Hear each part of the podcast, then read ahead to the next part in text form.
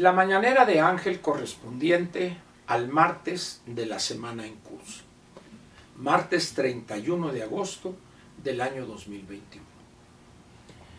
Obligado es comentar con usted hoy los sucesos registrados alrededor o en la entrada, en la escalinata, o como guste usted, de la Asamblea Legislativa, ubicada en las calles de Allende y Donceles.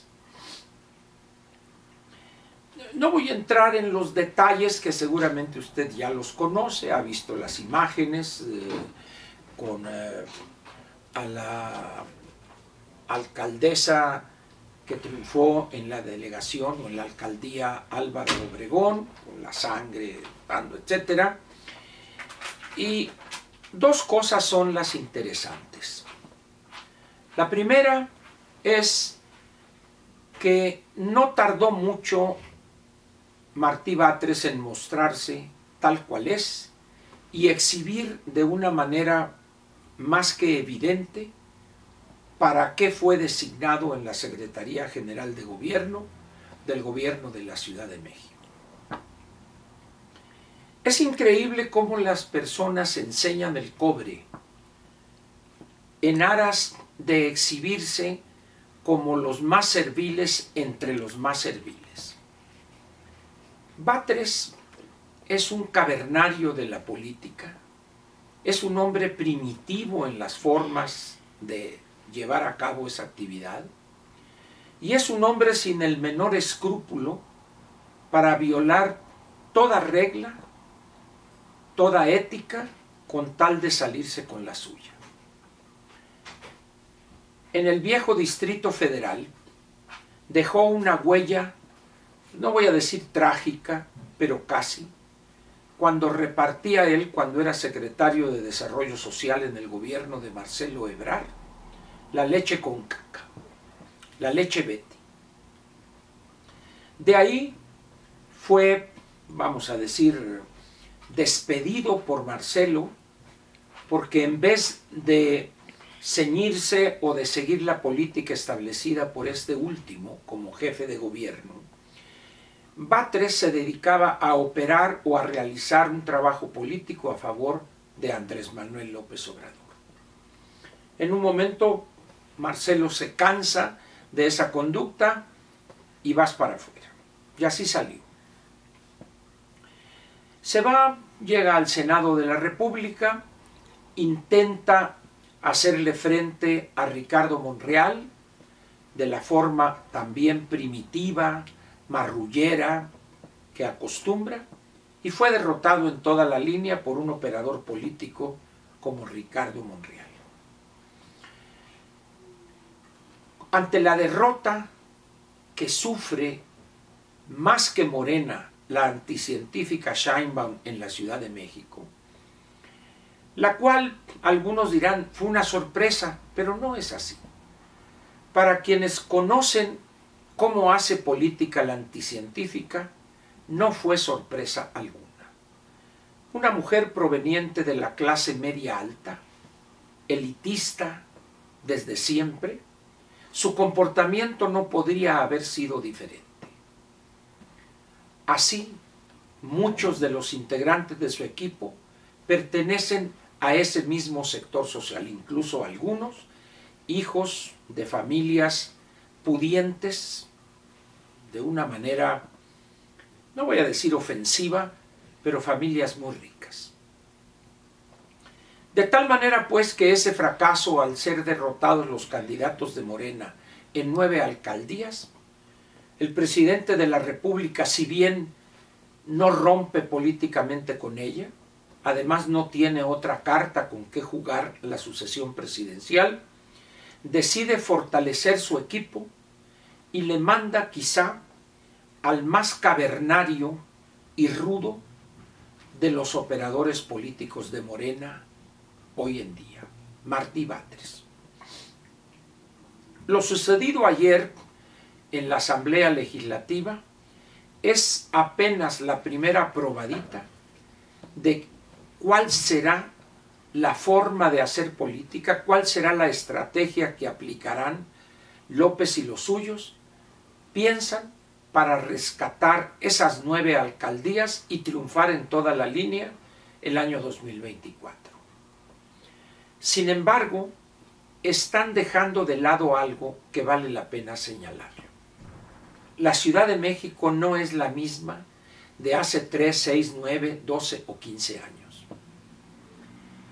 El rechazo que ha generado este gobierno, particularmente en los sectores de clase media, media hacia arriba de esta ciudad, y el ejemplo que ha cundido en una vasta zona del Estado de México no prefigura un futuro luminoso, vamos a ponerlo así, para Morena y sus formas también primitivas de hacer política. Al mismo tiempo vimos la bajeza a la que pueden llegar personajes como esta señora Citlali Hernández. Es aquella del falso atentado una mujer impresentable, y que se atrevió a señalar prácticamente que la agresión sufrida por la licenciada Limón fue causada por ella misma o por alguno de sus correligionarios. La bajeza rebasa toda norma de convivencia política. Y por allá otro mediocre, Carlos Albert, procedió más o menos de la misma forma personajes ambos, mezquinos, pequeños, envidiosos y con un odio contra el mundo que no lo pueden ocultar.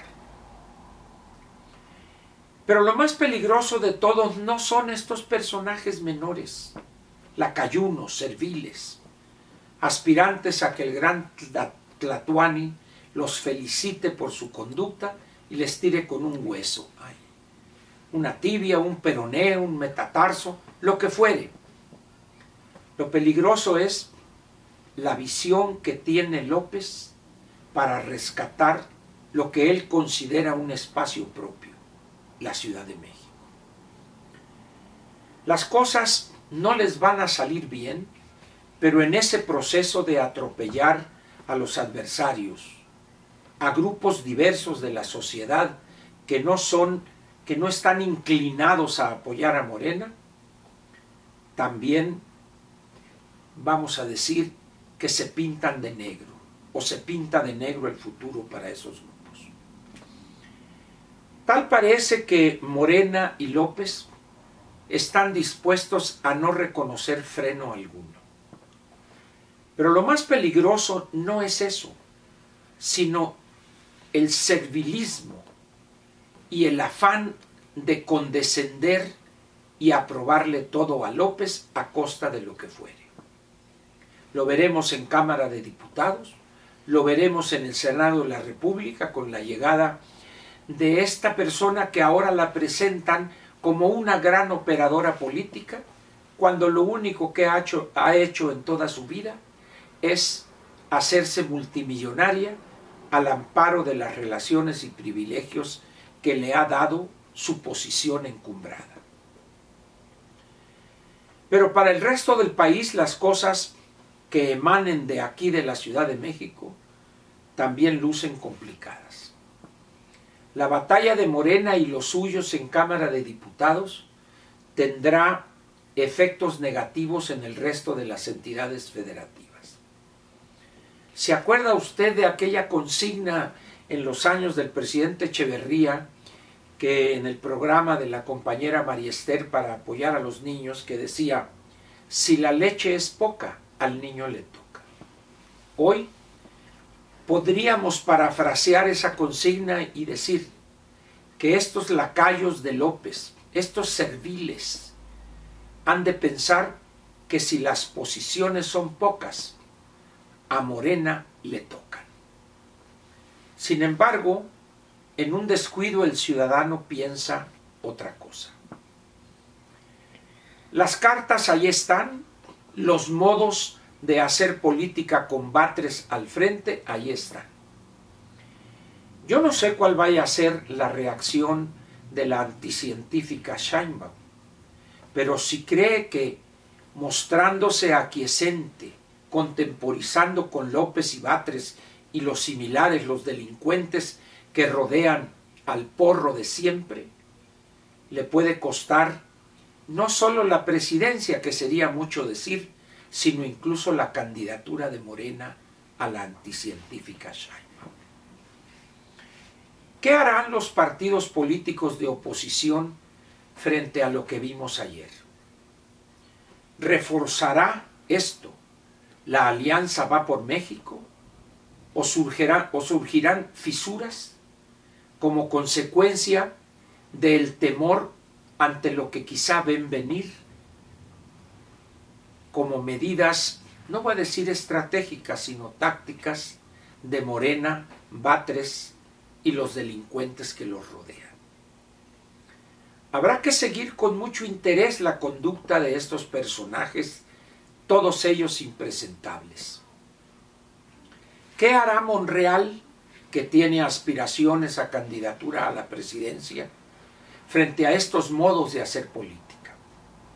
¿Qué pensará Ebrar, un hombre que es así ni chicha ni, ni chilla ni limonada y anda en medio? ¿Estará de acuerdo con esas formas? Partiendo de la base que hay unos vasos comunicantes entre la Ciudad de México y buena parte del territorio del Estado de México. El Estado de México tiene casi 16 millones de habitantes y 8 y medio en la Ciudad de México. Es decir, estamos hablando casi de 25 millones y 17, 18 millones de electores. Y quien pierda la Ciudad de México con esos modos de hacer política, eso tendrá efectos negativos también en buena parte del territorio del Estado de México. Así es que ya saben partidos políticos de oposición, así es que ya saben líderes de esos partidos. El estilo de hacer política lo dictará ese porro, ese cavernario de la política que es Martí Batres. Ya la licenciada Limón ya recibió el primer golpe. ¿Quiénes van a seguir? Esa es la pregunta que deberá preocupar a las dirigencias de los partidos de oposición. Muchas gracias y lo espero mañana miércoles, media semana, para ver qué es lo que dicen algunos actores políticos hoy por la mañana y la tarde de esto que vimos ayer. Muchas gracias.